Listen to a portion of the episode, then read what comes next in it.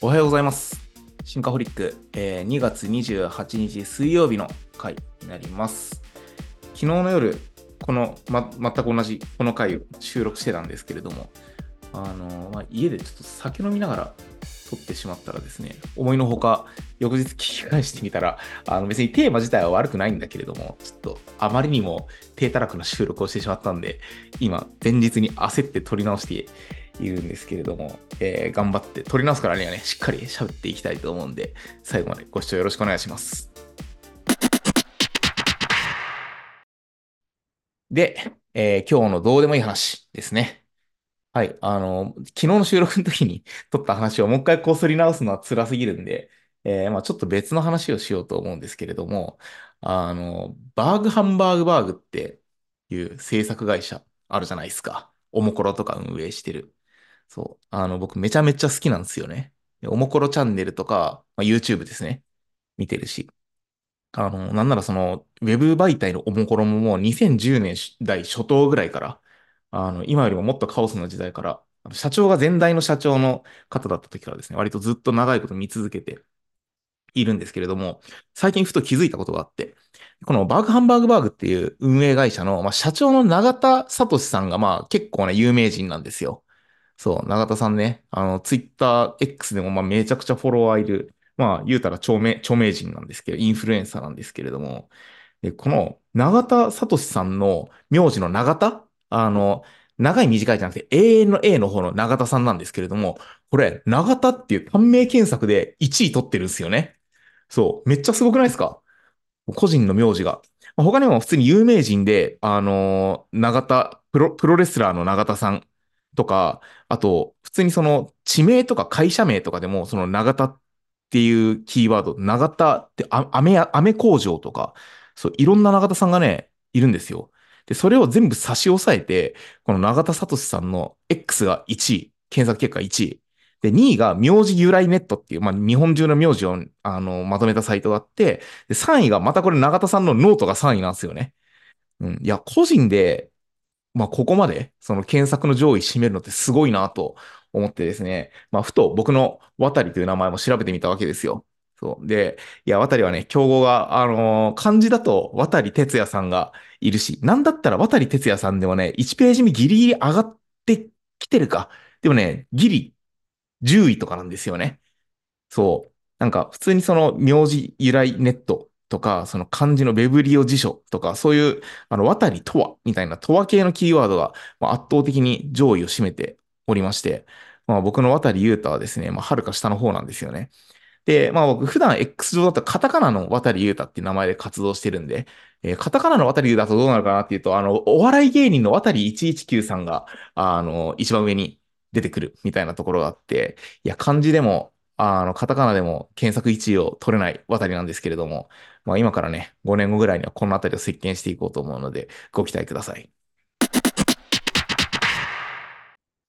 で、えー今日のポッドキャストの収録テーマなんですけれども、えーまあ、前回に引き続き、先週のこの収録に引き続きですね、あの、メス、リクエストお便りを珍しくいただいているので、まあ、それに答えながら話していこうかなと思っています。あの、まあ、いただいたものをまずはそのまま読み上げるんですけれども、えーエージェンシー理論についてもっと聞きたいです。組織運営ではいかに代理人に気持ちよく働いてもらえるかが大事だと思うので、それをどうする、どうしていくべきか、あもっと深く知りたいですという趣旨のお便りをいただいています。ありがとうございます。で、えーまあ知らない方のためにちょっと解説をしておくと、AJC 理論、これ僕の第1回のこのシンカホリックの収録で軽く触れている理論なんですよね。で、あの、軽くその内容について、えー話すんですけれども、エージェンシー理論とは、あの、もうネットのやつ言ったそのまま読むんですけど、あらゆる組織や人間関係を依頼人と代理人で捉える経済理論ですと、あるんですよね。そう、依頼人って、例えば会社で言うと誰？かというと、えーまあ、雇用主と従業員というふうに捉えられることもできるし、株主と経営者というふうにも、あの、捉えることもできる。とにかくその、まあ、会社っていうと会社の経営を依頼している人、あとはその経営を請け負って、まあ、会社を回していく人、あるいは特定のお仕事を依頼する人、そのお仕事の依頼を受けて、まあ、代理で実行する人。まあ、この二つの立場によって、まあ、報酬の形態が全然変わってくるよね。自己自己利益をそれぞれが追求するから、利害が一致しないという前提に一致しないんだよっていう前提に立たないと、まあ、組織がうまく回らないよねっていう理論なんですよね。そう。だから、まあ、エージェンシー理論とかをこう、より深掘っていくと、あの、大体報酬体系の話に帰結します。そう。で、えー、まあ、これは会社経営の話だけじゃなくて、いわゆる政治家、投票する市民と政治家みたいな関係でも、あの、機会ってよく語られることがあるんですけれども、まあ、このエージェンシー理論において、えー、代理人に気持ちよく働いてもらうために、えー、どうしていくのがいいか、みたいなところの質問をいただいているのが、まあ、今回の趣旨になってきます。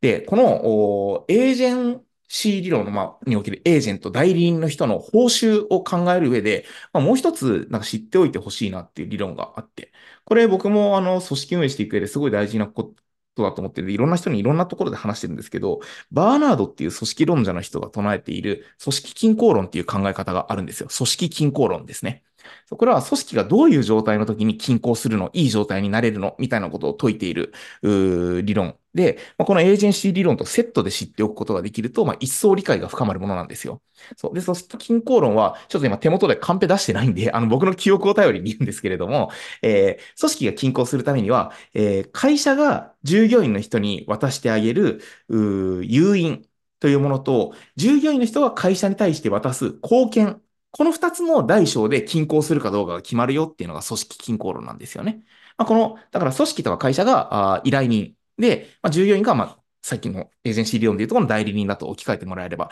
いいかなと思うんですけれども、まあ、それぞれが誘引を渡して、もう片方が貢献を渡して、この交換関係の中で組織が成立していくっていう話なんです。で、これをただ交換しているだけでは、えっ、ー、と、ダメで、えー、どういう時に均衡するかというとですね、会社が従業員に渡してあげる誘引の方が大きくないと均衡しませんっていう話をしてるんですよ。組織が崩壊しちゃうよって話ですね。誘引よりも、従業員が、あの、会社に対して、えー、渡している貢献の方が大きい状態が続くと、組織が崩壊するということなんです。そう。で、まあ、この誘引ってじゃあ、例えば何って言うと、一番わかりやすいもので言うと、お給料ですよね。そう、お給料もそうだし、例えばフルフレックスとかリモートワークみたいな働く環境もそうだし、あとは成長できるなんかものとかもそうかもしれない。あとは肩書きももしかしたら誘引になるかもしれないですよね。そういう誘引が常に大きくないといけないんです。従業員が会社に出して渡す貢献よりも。そう。で、えっと、もう一つこの組織均衡論におけるポイントがあって、この誘引と貢献って定量的に比べられないことのが多いんですよ。そう。金額換算できないもののが多いんですよね。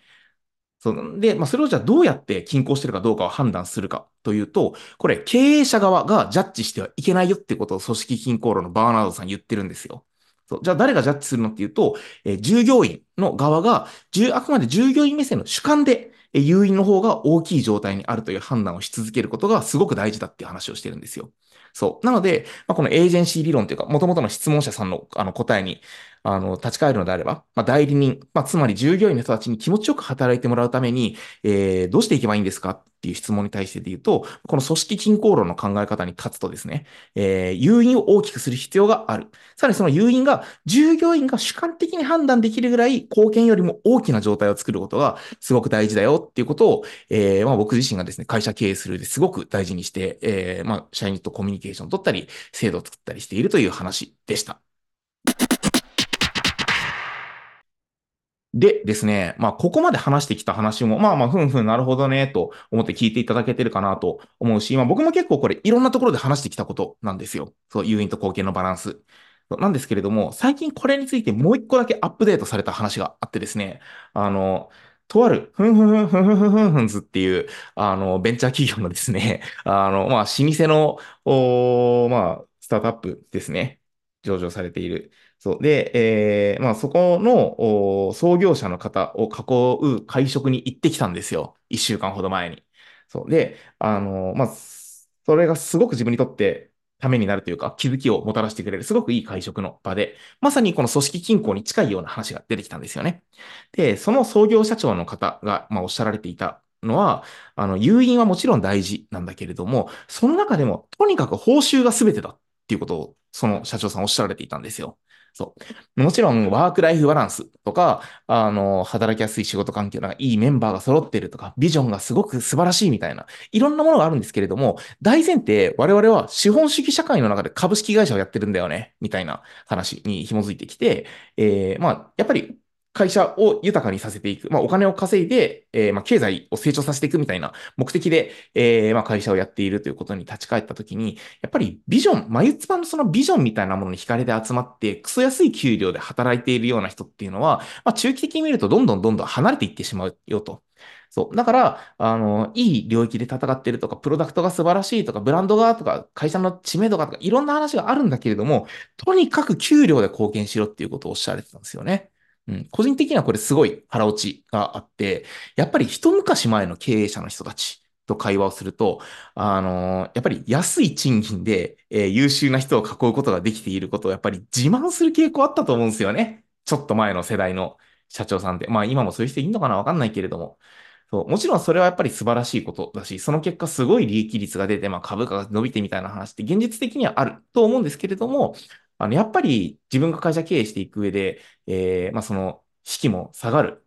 何かこう、宗教チックなカルチャーの中で安い人を囲って育てていくみたいなものよりは、やっぱり高い給料を払って優秀な人たちが、まあ、あの、伸び伸び働けるような環境を整えていく方がいいんだろうなっていうことを、まあ、その社長さんと会話する中で改めて気づかされたっていうところがあって、で、あの、自分の会社に戻ってきてですね、あの、ちょうど自分の会社の決算商用の設計を、あの、着手したというのが僕の近況なんですけれども、まあ、さっきのね、バーナードの組織均衡論とかに紐付けて話すと、誘引が大事だよっていうのはその通り。なんだけれども、誘引もいろんな要素があって、すべてを完璧にする必要はないし、えー、まあ、その、会社のブランドとか、肩書きとか、そういうものっていうのはやっぱり長続きしていかないので、えー、結局代理人、従業員に気持ちよく働いてもらうために何が大事なのっていうと、めちゃめちゃシンプルな報酬以上みたいな話に、まあ、帰結するんだなということに、僕自身が最近脳内アップデートして気づかされたよという今回のお話でした。はい。ということで、最後までお付き合いいただきありがとうございます。今週金曜日にはゲスト会を配信予定しておりまして、えー、白作の豊真さんに出てきていただくことが決まっています。ぜひ次回の配信もお楽しみにお待ちいただけると嬉しいです。最後までご視聴ありがとうございました。